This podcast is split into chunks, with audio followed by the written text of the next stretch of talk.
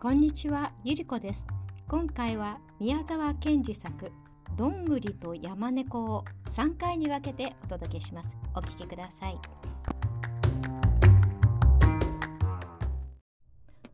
おかしなはがきがある土曜日の夕方、一郎のうちに来ました。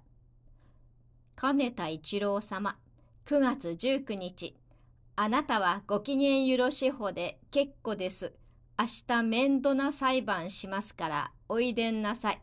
飛び道具持たないでください。山猫、はい。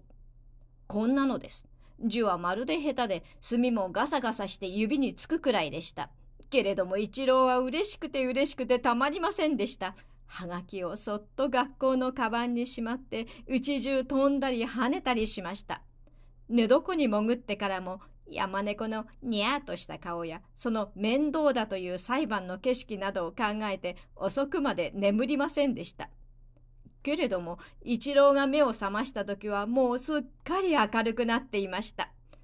表に出てみると周りの山はみんなたった今できたばかりのようにうるうる盛り上がって真っ青な空の下に並んでいました。一郎は急いでご飯を食べて一人谷川に沿った小道を神の方へ登っていきました。透き通った風がザーッと吹くと栗の木はバラバラっと見を落としました。一郎は栗の木を見上げて「栗の木栗の木山猫がここを通らなかったかい?」と聞きました。栗の木はちょっと静かになって山猫なら今朝早く馬車で東の方へ飛んで行きましたよ、と答えました。東なら僕の行く方だね。おかしいな。とにかく、もっと行ってみよう。栗の木、ありがとう。栗の木は黙ってまた実をバラバラと落としました。一郎が少し行きますと、そこはもう笛吹きの滝でした。笛吹きの滝というのは、真っ白な岩の崖の中ほどに小さな穴が開いていてそこから水が笛のようになって飛び出しすぐ滝になってゴーゴー谷に落ちているのを言うのでした。一郎は滝に向いて叫びました「おいおい笛吹き山猫がここを通らなかったかい?」笛がピーピー答えました「山猫はさっき馬車で西の方へ飛んできましたよ。おかしいな。西なら僕の家の方だ。けれども、まあ、もう少し行ってみよう。笛吹き、ありがとう。滝はまた元のように笛を吹き続けました。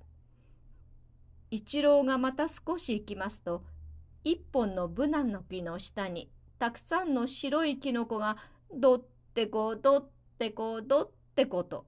変な楽隊をやっていました。一郎は体をかがめて「おいキノコ山猫がここを通らなかったかい?」と聞きました。するとキノコは「山猫なら今朝早く馬車で南の方へ飛んできましたよ」と答えました。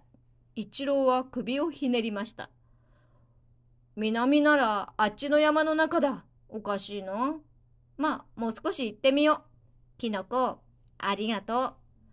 キノコはみんな忙しそうに、どってこどってこと、あの変な楽隊を続けました。一郎はまた少し行きました。すると一本のくるみの木の梢をリスがぴょんと飛んでいました。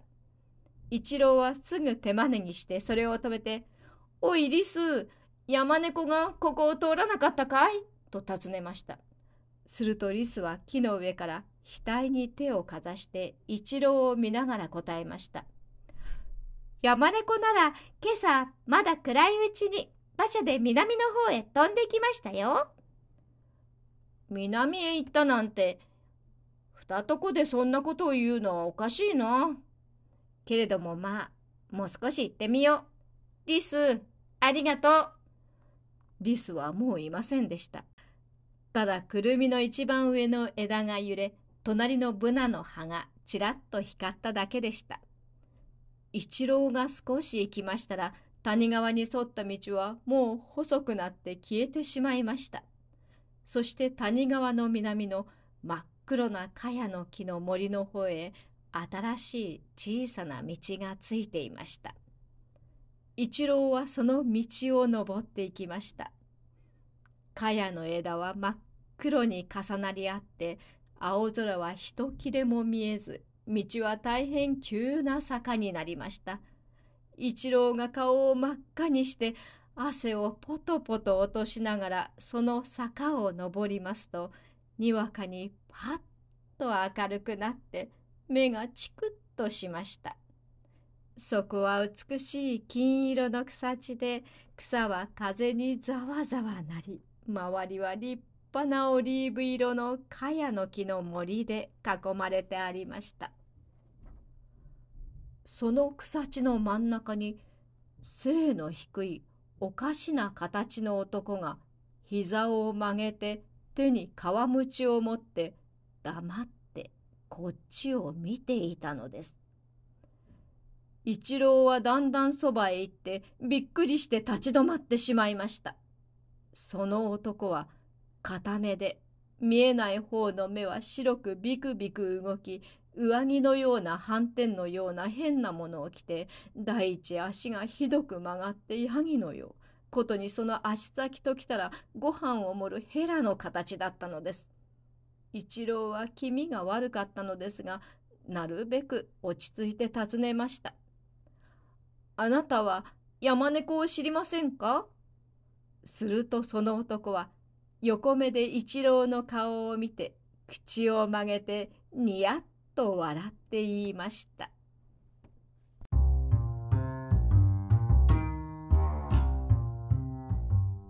さて奇妙な男に出会った一郎は何を言われるんでしょうかではこの続きはまた次回に失礼します。